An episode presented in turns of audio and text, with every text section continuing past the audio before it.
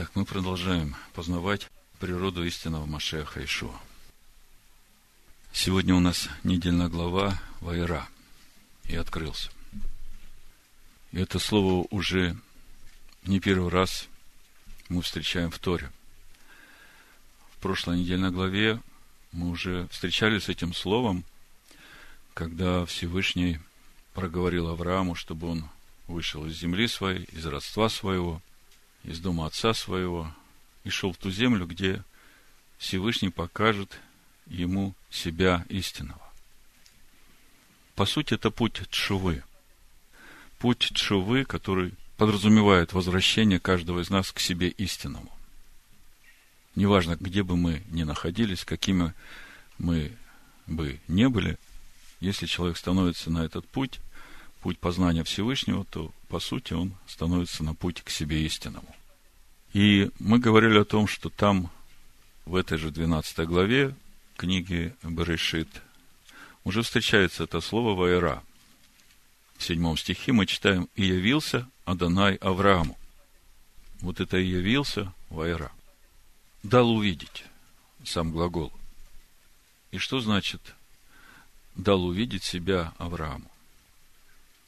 Мы знаем, что Бога никто никогда не видел, и как это при всем при этом дал увидеть. По сути, происходит вот этот момент, когда Авраам начинает точно видеть, куда ему идти к себе истинному. Какой он есть.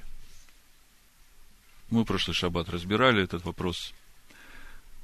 Авраам знал, вот здесь узнал, куда ему идти, и дальше стоял вопрос о том, теперь надо знать, как идти. Встречу с Малки Цедек, с Машехом, как мы говорили. И там как раз Авраам получает знание того пути, как ему идти. И следующее событие в жизни Авраама, сразу видим, что поверил Авраам Богу, эта вера вменилась ему в праведность. Мы сегодня этого вопроса будем еще касаться, поэтому я эти основные моменты хочу сразу осветить, чтобы, когда уже буду дальше говорить, мы помнили всегда это. То есть, э, поверил Авраам Богу, это вменилось ему праведность. Что произошло в этот момент? Это очень важно для каждого из нас. Знаете, когда ты знаешь, как идти, и ты знаешь, что от тебя просят на этом пути – то ты можешь выбрать, хочешь ты этим путем идти или нет. Если ты говоришь, да, Господи, я согласен идти этим путем, вот я такой, какой я есть, ты знаешь меня, но я готов послушаться твоему голосу, я готов делать все, что ты мне говоришь, я глина, ты горшечник, лепи меня. Вот этот момент в жизни каждого из нас, вот он и есть этот момент, когда мы получаем эту праведность через веру.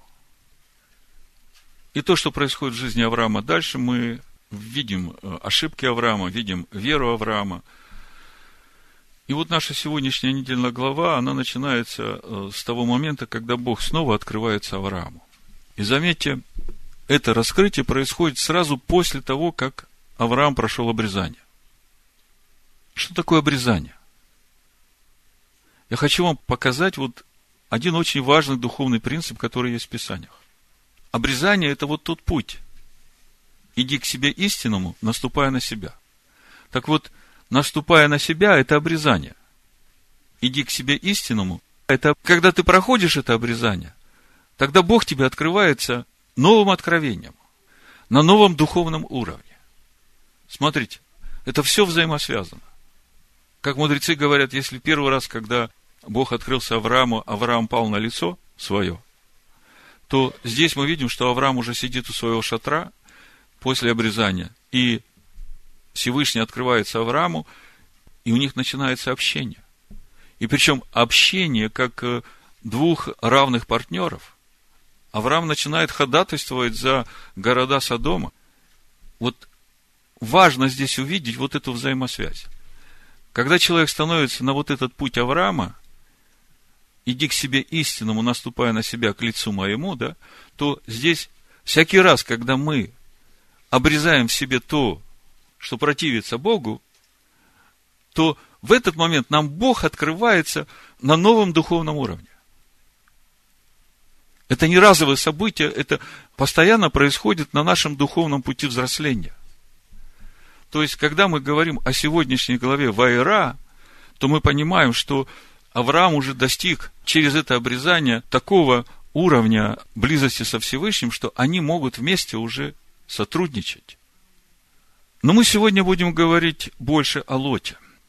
О Лоте как вот этой духовной примеси в вере человека, которую надо отделить от себя, от которой надо избавиться, которую надо обрезать. Потому что эта духовная примесь, она все время будет человека уводить то в Содом, то в плен вавилонским царям. Вот вы обратите внимание, какая последовательная духовная картина в Торе. Вот мы помним, что Авраам с Лотом вышли из Харана, пришли в обетованную землю. Начинается голод, они идут в Египет, и мы читаем, что оттуда они выходят с большим богатством. И была проповедь на эту тему, мы разбирали суть этого богатства. Оба вышли с большим богатством, но проблема была в том, что один, Авраам, он ценил богатство, которое идет от премудрости Божьей, а другой, который ценил это богатство, которое материальное. И по сути говоря, сегодня о пути Лота мы будем говорить о вот этой постоянной духовной борьбе, которая происходит в душе каждого человека между вот этой нашей земной составляющей и небесной составляющей. Понимаете, если земная составляющая все время будет хотеть своего, то человек будет проходить вот этот путь лота. Если эта земная составляющая обрезает себя, смиряется перед вот этой небесной составляющей, которая в человеке, то это путь Авраама. И вот сегодня, говоря о пути Лота, главная цель моя именно показать вам, насколько тупиковый вариант для каждого человека, который позволяет управлять своей жизнью вот этой земной составляющей человека. И при всем при том, что в нем живет вот эта небесная составляющая. Ну, я постоянно вам говорю о том, что Тора духовна. И когда мы читаем вот об этих событиях, которые описывает нам Тора, вот в частности, это недельная глава о встрече Авраама с ангелами, о жизни Лота в Содоме, о судах Божьих э, на содомские города, то, в общем-то, это те внешние события, это те одежды, в которые одевается Тора, приходя в этот мир, чтобы мы, глядя на вот все, что там происходит, начали задаваться вопросом, а почему вот это происходит, а почему вот это происходит? А какие духовные причины вот этого процесса, а какие духовные причины вот этого процесса? И размышляя над этим, начинали уже вникать в себя и отслеживать, а где я сейчас нахожусь? А в какой духовной струе я сейчас? Куда меня больше тянет? Вот к этому земному или вот к этому небесному? Потому что когда я все время говорю «я», у меня есть либо состояние целостности, когда мое земное едино с небесным и земное служит, или же у меня состояние нецелостное, вот как Жан ты сегодня говорил, когда моя душа начинает что-то свое хотеть, земное, и вместе с тем я слышу, что мое небесное хочет другого, и я вот во всем этом стою и размышляю, а как мне поступить. И вот здесь вот я хочу обратить ваше внимание – что в некоторых вопросах, когда мы уже знаем, что говорит нам Дух, как нам надо поступить, и видим, что в нашей душе есть какие-то свои желания, если мы затягиваем решение этого вопроса, причем не на день, на два, на годы, то это заканчивается очень печально для самих нас – о чем я говорю?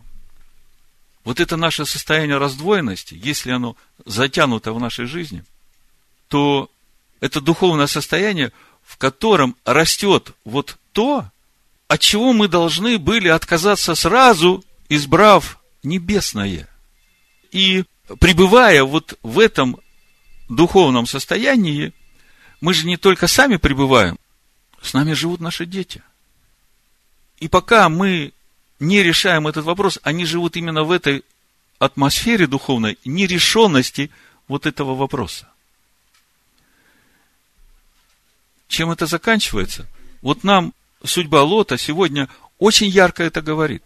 Чем это заканчивается? Поэтому сегодня мы будем говорить о жизни Лота. Сегодня мы будем говорить о нерешенных духовных проблемах внутри каждого из нас, чтобы дать нам мотивацию, силу, в конце концов, духовную силу, противостать против этого и отрезать один раз и навсегда и сказать, все, отче, прости, что я так долго затягивал.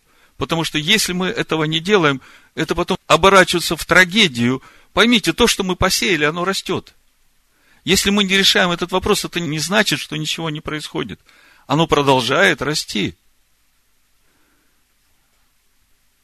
И это влияет на всех окружающих, кто рядом с нами. Меня в первую очередь беспокоят дети. Потому что дети, вырастая в этой неопределенности, они ведь недолго с нами.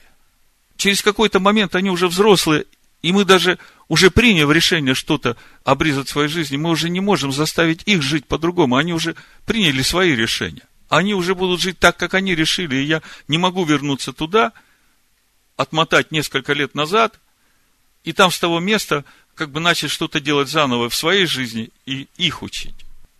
Значит, э, прежде чем мы начнем разбирать жизнь Лота, судьбу Лота, вот эту внутреннюю борьбу с примесью в вере, хочу две притчи вам Соломона прочитать, ну, положить основания для размышления. Первая притча, 22 глава, 27 стих написано, если тебе нечем заплатить, то для чего доводить себя, чтобы взяли постель твою из-под тебя? Раньше читал, я думал, что речь идет просто о взаимоотношениях между должником и тем, кто, как это, взаимодавец.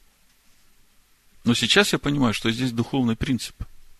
Здесь духовный принцип, который показывает нам, последствия вот этих нерешенных духовных вопросов в нашей жизни. Если тебе нечем заплатить, то зачем тебе доводить себя до того, пока у тебя постель заберут? О чем речь? Есть какая-то нерешенная ситуация в твоей жизни. И ты знаешь, что ее надо решать, но ты продолжаешь сидеть и ничего не делать. Заканчивается тем, что у тебя приходят, постель твою отнимают. Чтобы вы понимали, насколько это глобально, вы посмотрите на судьбу Лота. Заканчивается тем, что он теряет все свое имущество, его жена погибает, дети отпадают от Бога, и в конце концов он остается один – И после всего этого к нему приходит это глубокое раскаяние именно в том, что он постоянно всю свою жизнь, даже живя с Авраамом, и потом упорствовал против Бога. Все время искал для души своей того, что ему хочется, его душе земной хочется. И он утешал это себя тем, что это ради жены моей, ради детей моих. А внутри себя все время слышал этот призыв – Тебе надо быть домом Авраама, тебе надо идти путем Авраама. Ну зачем тебе доводить себя до того, чтобы лишиться всего, и потом все-таки стать на этот путь Авраама? Другими словами, духовные вопросы на пути твоей веры, которые возникают, нужно решать сразу. Если Дух тебе говорит, то для тебя лучше решать сразу. Потому что если ты будешь затягивать, может кончиться тем, что у тебя и постель заберут. Почему мы сразу не решаем? У нас не хватает доверия Богу. Мы боимся. Но поверьте, если ты слышишь, что тебе говорит Бог, Дух говорит, Слово говорит, то ты доверяй Слову. Доверяй Слову.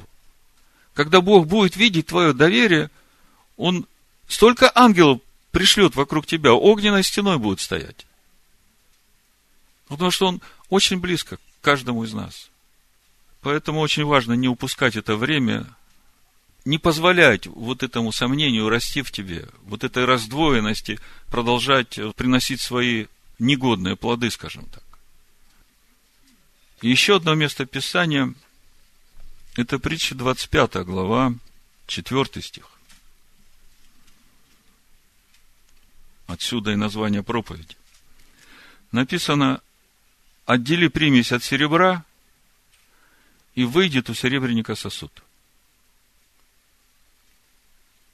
Раньше читал это местописание.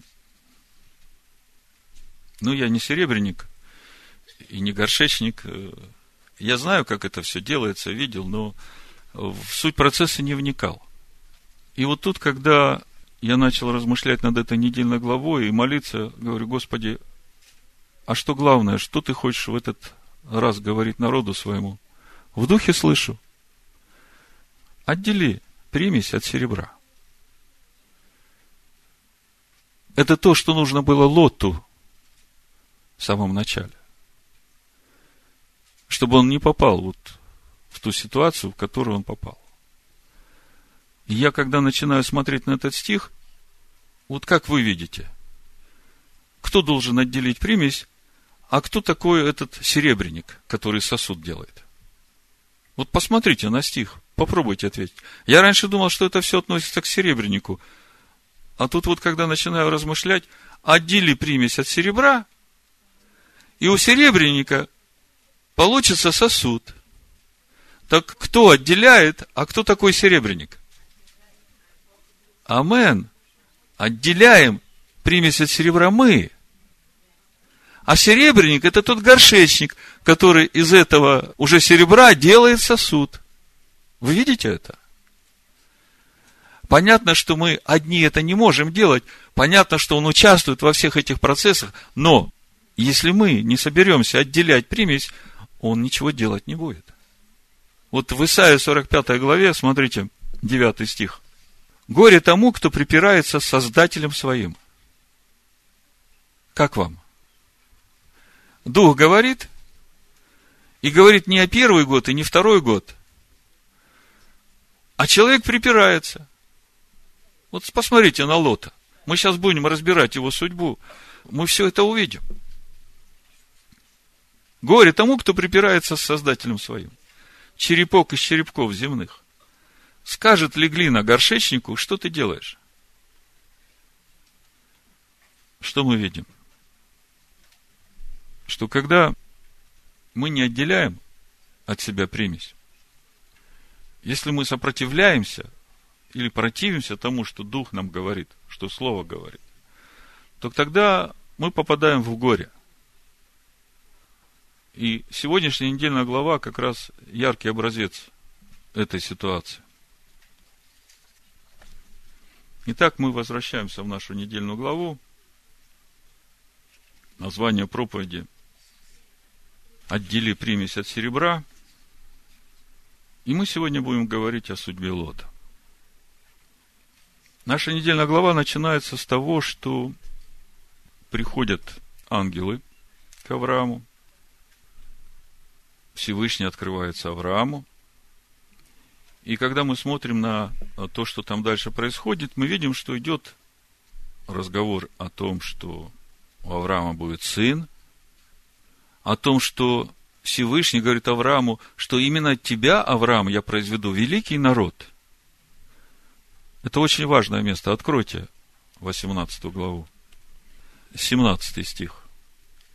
И сказал Адонай, утаю ли я от Авраама, что хочу делать? От Авраама точно произойдет народ великий и сильный, и благословятся в нем все народы земли, ибо я избрал его для того, чтобы он заповедал сынам своим и дому своему после себя ходить путем Господним, творя правду и суд, и исполнит Адонай над Авраамом, что сказал о нем. Раньше, когда я читал это местописание, у меня первый вопрос, который возникал, откуда Авраам знал путь Господень? Это мы уже у пророка Еремии читаем в пятой главе, что давайте Еремию быстренько откроем пятую главу. Так это Еремия говорит уже после того, как была Тора дарована, четвертый стих, и сказал я сам себе, это, может быть, бедняки, они глупы, потому что не знают пути Господня, закона Бога своего. То есть, путь Господень – это закон Всевышнего. В пятом стихе Иеремия говорит, «Пойду я к знатным, поговорю с ними, ибо они знают путь Господень, закон Бога своего». Тогда, возвращаясь в 18 главу 19 стих, вопрос – Ибо я избрал его для того, чтобы он заповедал сынам своим и дому своим после себя ходить путем Господним, творя правду и суд. Первый вопрос. Откуда Авраам знает путь Господень? Ведь Тору еще не даровали. А вот встреча с Малкицедеком, прошлый шаббат мы говорили, дает ответ на этот вопрос. Откуда Авраам знал путь Господь? Поэтому После этого начинается разговор о Содоме. Авраам начинает ходатайствовать за Содом, говорит о праведниках, которых нельзя уничтожать. И я понимаю, что Авраам вот так ходатайствуя за Содом, он в первую очередь думает о своем родственнике Лоте. И вот тут стоп. У меня вопрос. А Лот, он принадлежит дому Авраама? А Лот, он вообще обрезан?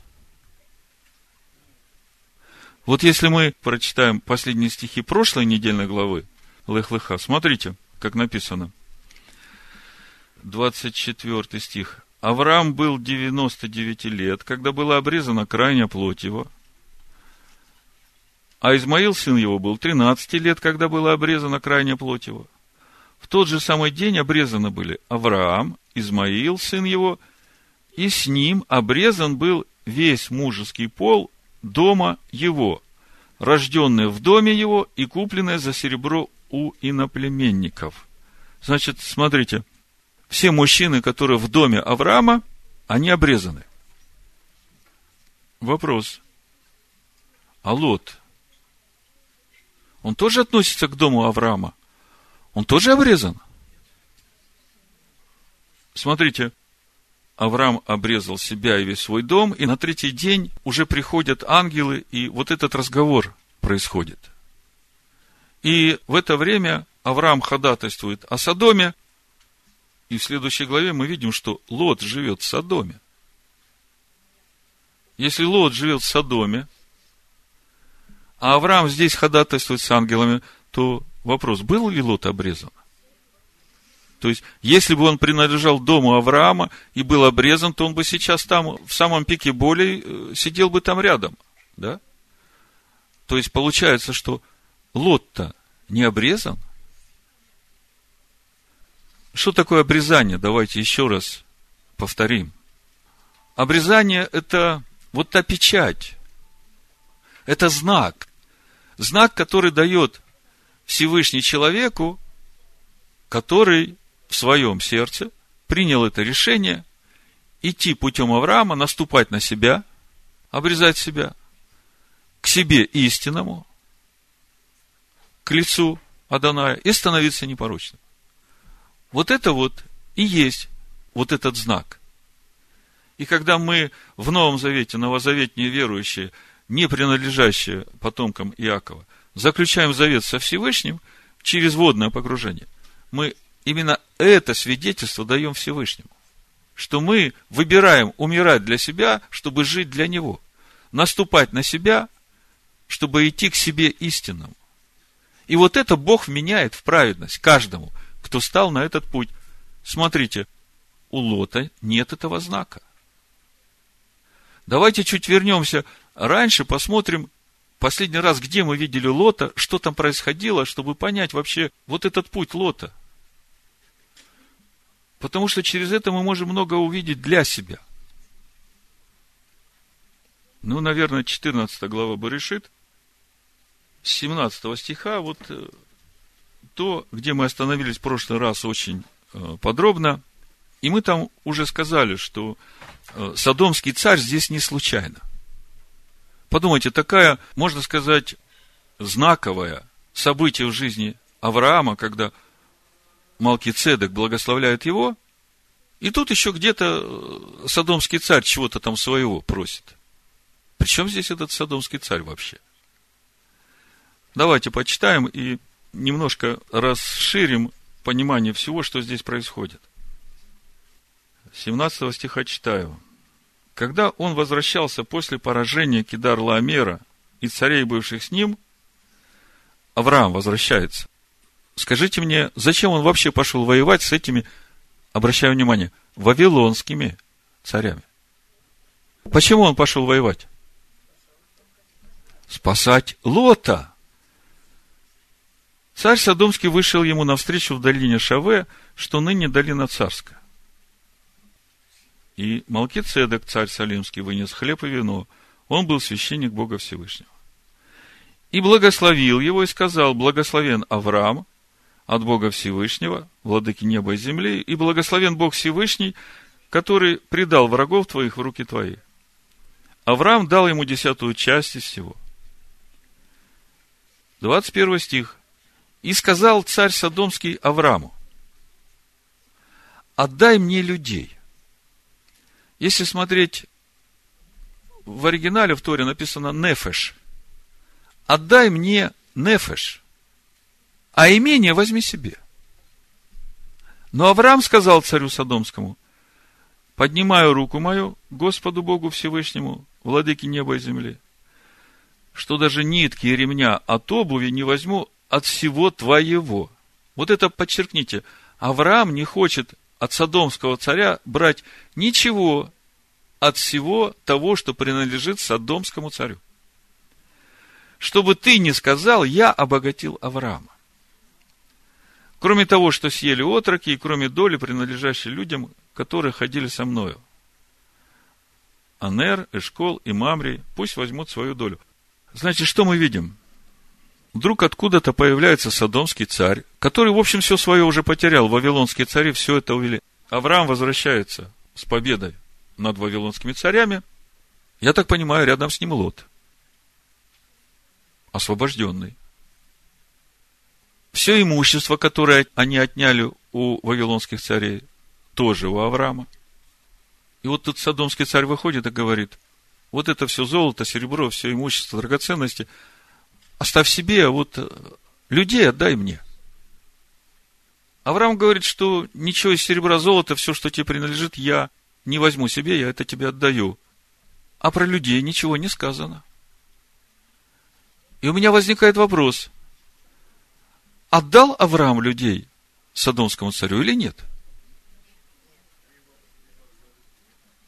Если Авраам не отдал Содомскому царю тех людей, которых он освободил вавилонских царей, и в первую очередь Лота, то скажите мне, почему Лот сейчас, вот в нашей недельной главе, второй раз, когда мы встречаем после этого события Лота, живет в Содоме, прямо уже в центре, до этого он поселился перед Содомом. А тут он уже в центре и еще сидит у ворот, судит. Вопрос повторяю. Авраам отдал Нефеш Содомскому царю или нет? Что такое отдать нефеш? Речь не идет о том, что выпотрошить жизнь из людей, живущих в плоти, и отдать этому садомскому царю. Чтобы вы понимали, что просит садомский царь. Он просит вот то душевное бесовское, что живет в человеке, в котором вот это душевное бесовское преобладает над вот этим нешама небесным. То есть он просит свое – вы понимаете?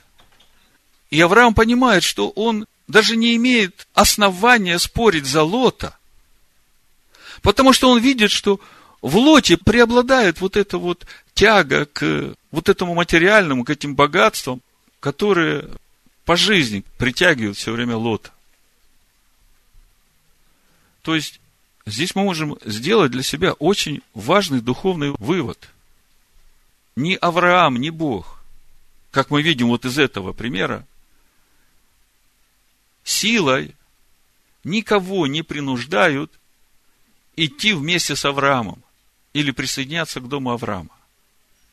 Авраам и дом его – это те, которые выбирают идти путем Авраама. Обрезать себя, наступать на себя, на свою нефеш. Это нефеш. Это вот это земная составляющая, которую надо обуздывать, которую надо обрезать от ее собственных желаний, похотей, прихотей. И через это раскрывается вот этот истинный образ каждого из нас, в котором живет Машех, в котором живет Бог. И именно так мы растем духовно. Посмотрите, Содомский царь говорит, отдай мне вот это серебро и золото, все это материальное. Авраам говорит, без проблем все забирай, мне твоего ничего не надо, твоего мне ничего не надо. Я когда это читаю, у меня сразу слова Иешуа. Вот идет князь мира сего, и во мне не имеет ничего. А Лот, привязанный к вот этому, он как вол на убой, да, как на веревочке привязанный к своим драгоценностям и своему богатству, это все его тянет туда за собой в садом. То есть он пошел за своим имением туда, за своим богатством, туда в садом. И Авраам ни слова не сказал Лоту, слушай, я тебя из Вавилона, от вавилонских царей освободил, а ты опять туда же. Вот это то, о чем я вам все время говорю. Мы не вправе человека принуждать делать выбор.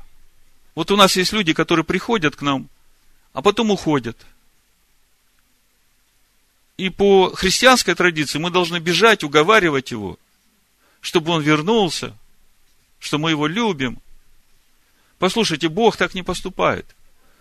Он дает человеку право выбора. Более того, он дает человеку насытиться этим выбором и самому увидеть, что он выбрал, чтобы потом решить, а надо было ему это или нет. То есть из этого эпизода, вот совсем маленький эпизод, мы видим, что только человек, сам может принять решение отделять эту примесь от себя или нет. Вот эту примесь, которую мы просто назовем лот. Если человек готов обрезать эту примесь, то все, он уже на пути Авраама, он с Авраамом. Если он дает место этой примеси, то все, он уже в Содоме. И поймите, это касается не только материальных вещей. Мы уже вначале говорили, что это очень важный духовный принцип. Это касается всего, что говорит нам Бог на нашем пути следования к себе истинному. На иврите тшува, вы знаете, да? Это не покаяние, как переводят, что «Ой, я согрешил, прости меня», да? На иврите тшува – это возвращение к себе истинному. Это возвращение к себе истинному. Это и есть вот этот путь – наступать на себя, идти к себе истинному, к лицу Всевышнего. А лицо Всевышнего – это Слово. То есть, что мы видим? Смотрите, еще одна интересная духовная картина. Лот с Авраамом вместе выходит из Египта, и мы понимаем, что значит выйти из Египта. А потом мы видим, что Лот попадает в плен Вавилону. То есть, в плен Вавилонский – попадают именно такие, как Лот. Авраам-то не был в плену в Вавилоне, да? А мы все сегодня говорим о выходе из Вавилонской блудницы. И если говорить это глобально, то речь идет о наших взаимоотношениях со Всевышним. Послушаемся мы голосу Его и заповедям Его, или не послушаемся. Именно это определяет, будем ли мы быть в доме Авраама, или же мы выйдя из Египта, попадем то в Содом, то потом в Вавилон.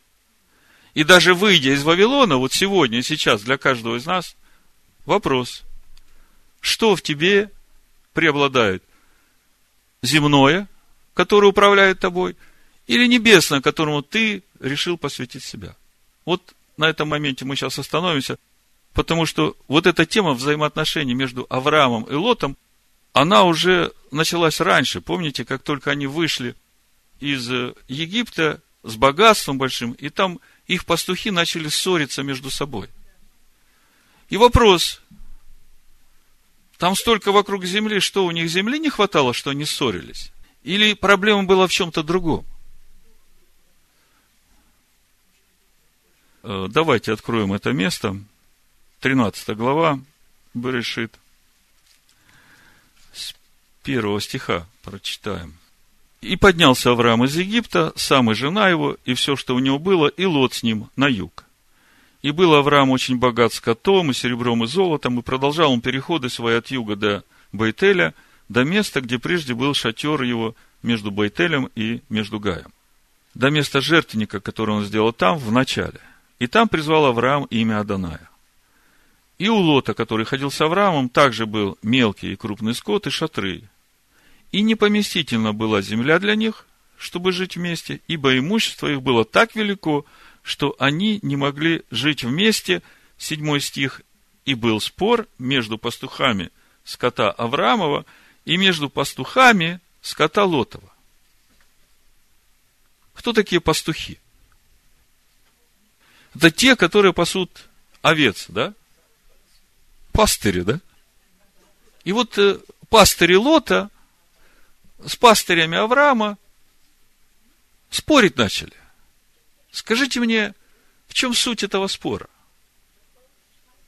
Пастыри Лота говорят, у, доктрина процветания, это здорово. Это значит, что мы через веру в Иисуса в этом мире можем все получить. Все, что душа наша желает. А пастыри Авраама говорят, это все вообще ничего не стоит в сравнении вот с той премудростью Божией, которую мы обретаем в своем сердце – наступая на себя, обрезая себя. И вот тот же самый принцип. Авраам не настаивает. Авраам не наезжает и говорит, да вы что, отца веры учить будете? Нет. Он как Дух Божий нежно отдаляется от тех, которые противятся ему. Дает им получить то, что они хотят – и вот здесь уже произошло это отделение, мы видим Авраама от Лота. Вот смотрите, характеристика Лота. Э, и сказал Авраам Лоту, 8 стих, да не будет раздора между мной и тобою, между пастухами моими и пастухами твоими, ибо мы родственники. Не вся ли земля перед тобою? Отделись же от меня, если ты налево, то я направо, если ты направо, то я налево. И вот 10 стих, смотрите. Лот возвел очи свои. Вам это словосочетание о чем-то говорит? Помните 120-й псалом?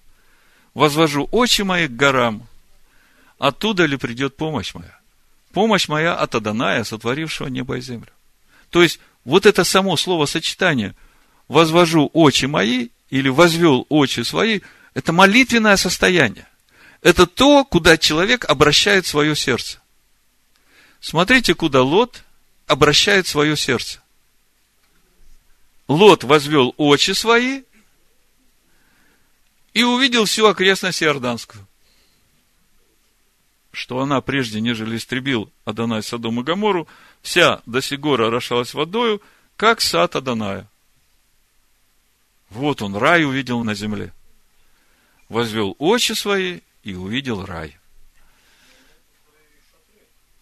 У Лота свои шатры, у Лота свои пастыри, мы об этом говорим. Да. Мы сейчас раскрываем суть проблемы Лота. На что молится Лот? Возвел очи и увидел долину Иорданскую. Вот мудрецы, комментируя вот это разделение, вот здесь, в 12 главе, говорят, смотрите, обрезание могло состояться в доме Авраама только после того, как Авраам расстался с Лотом. Вот это спорили пастухи, это прообраз того, что невозможно человеку, ставшему на путь Авраама, возрастающему духовно, и человеку маловеру, который ищет удовлетворение прихоти своей души. вместе познавать Машеха. Сначала нужно удалить такого человека из своей среды, и тогда Бог открывает тебе твое наследие. Но мы сегодня не говорим о комментариях мудрецов. Я понимаю, что они хотят сказать. Мы сегодня живем в Новом Завете. Я забегаю вперед, сразу скажу, что Ишуа в седьмой главе говорит, вытащи прежде бревно из своего глаза, тогда будешь знать, как помочь ближнему соринку из глаза вытащить. Поэтому мы сегодня говорим именно об вот этом противостоянии в наших душах между нашей человеческой душой, с ее лотовской начинкой, и Машехом, живущим в нас. Мы сегодня говорим об этих взаимоотношениях, которые порой у нас, зная желание Всевышнего, мы не решаем эти вопросы, а затягиваем их. Мы сегодня говорим о том, куда это может привести нас. И наша задача сегодня определиться, действительно нам надо повторять этот путь Лота,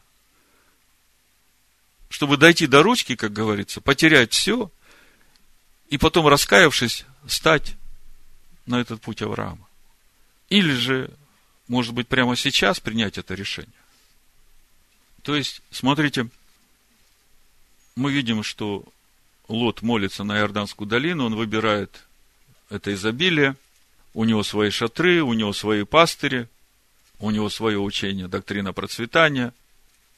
И со всем этим он попадает в плен вавилонским царям. Авраам идет, спасает Лота, имущество все его.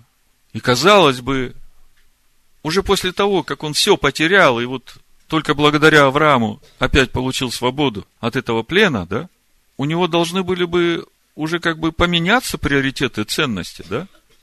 То есть чему-то он должен был бы научиться после всего этого. И мы видим, что вот это в нем тяга к этому материальному настолько велика, что он снова оказывается в Содоме. Ну, в заключение посмотрим, как он ведет себя в Содоме, потому что второе послание Петра, вторая глава, называет Лота праведником. И меня долго это место смущало, потому что все, что мы видим в Торе сегодня, все его поступки, они не тянут на праведника. И у меня тогда вопрос, о каком праведном лоте идет речь? Вот давайте прочитаем, о чем здесь речь идет. Были лжепророки в народе, как и у вас будут лжеучители, которые ведут пагубные ереси и, отвергаясь искупившего их Господа, навлекут сами на себя скорую погибель. И многие последуют их разврату, и через них путь истины будет в поношении. И из любостяжания будут уловлять вас льстивыми словами. Суд им давно готов, и погибель их не дремлет. Ибо если Бог ангелов, согрешивших, не пощадил, но связав узами адского мрака, передал блюсти на суд для наказания. И если не пощадил первого мира, но в восьми душах сохранил семейство Ноя, праведника, проповедника правды, когда навел потоп на мир нечестивых. И если города Содомские и Гоморские, осудив на истребление, превратил в пепел, показав пример будущим нечестивцам, а праведного Лота – утомленного обращением между людьми неистово развратными избавил,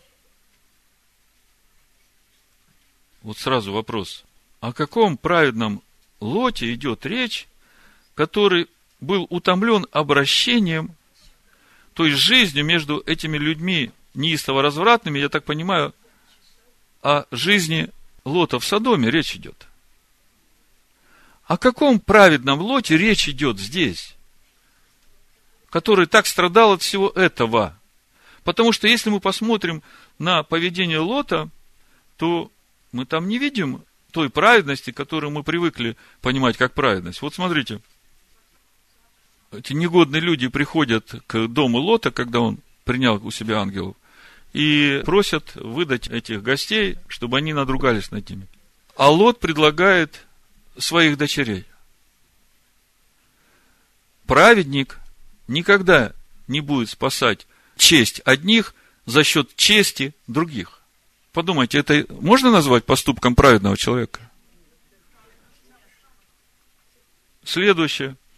В 19 главе, смотрите, в 29 стихе мы читаем, «И когда Бог истреблял города окрестности сей, вспомнил Бог об Аврааме и выслал Лота из среды истребления».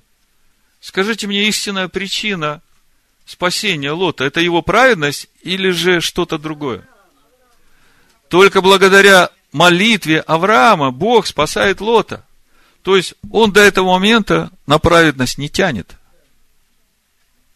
Это очень важно нам сегодня увидеть, потому что это учит нас правильному отношению к тем людям, которые, как мы сегодня думаем, они вообще никуда не годны, они отказались от истинной веры и так далее.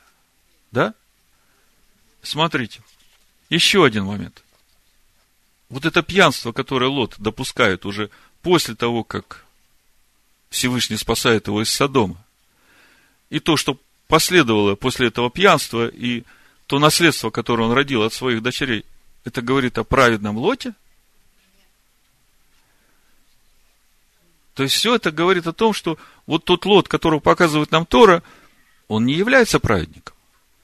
Тогда о каком праведном Лоте говорит нам второе послание Петра, и смотрите, что дальше написано. Ибо сей праведник, живя между ними, ежедневно мучился в праведной душе. Видя и слыша дела беззаконные, то, конечно, знает Адонай, как избавлять благочестивых от искушения, а беззаконников соблюдать ко дню суда для наказания кто этот праведный Лот, который страдал в душе, и что значат эти слова, то, конечно, знает Господь, как избавлять праведников от искушения. Знаете, когда я вот этот вопрос задал, я сразу в духе услышал, Ноах родил Ноаха, мужа праведного. И мы с самого начала говорили о том, что сегодня мы говорим о внутреннем человеке, о тех взаимоотношениях небесной составляющей, меня, истинного, с моей земной составляющей. Что в нас преобладает, что там происходит вообще. И мы видим, что в Лоте вот этот праведный Лот в душе был, потому что он был с Авраамом, он учился у Авраама, и он вместе выходил с Авраамом. Но весь его путь жизни в конечном итоге привел его к тому, что он увидел, насколько он заблуждался. Но Бог провел Лота через все это именно для того, чтобы в конечном итоге спасти праведного Лота. Потому что после всего, через что прошел Лот, когда он увидел беременных своих детей от него, то вот тут пришло к нему вот это истинное раскаяние – понимание того, что все его ценности, все, чем он дорожил, все, что он строил, к чему он стремился, это все пустое. И вот здесь к Лоту приходит это истина раскаяния, та истина тшува, в результате которой он становится на этот путь Авраама, чтобы обрезать себя и идти к лицу Всевышнего, к истинному себе.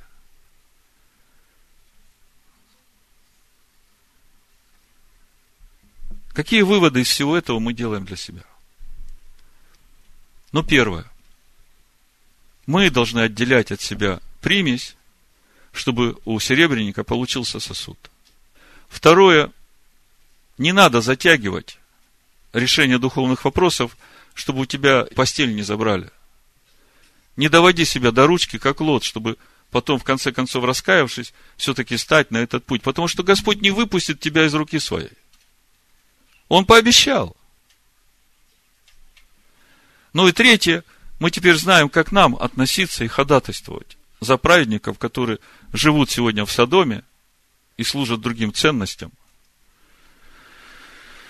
Отдели примесь от серебра, и у серебряника выйдет сосуд. Да благословит всех нас Всевышний в имя Машеха Ишуа.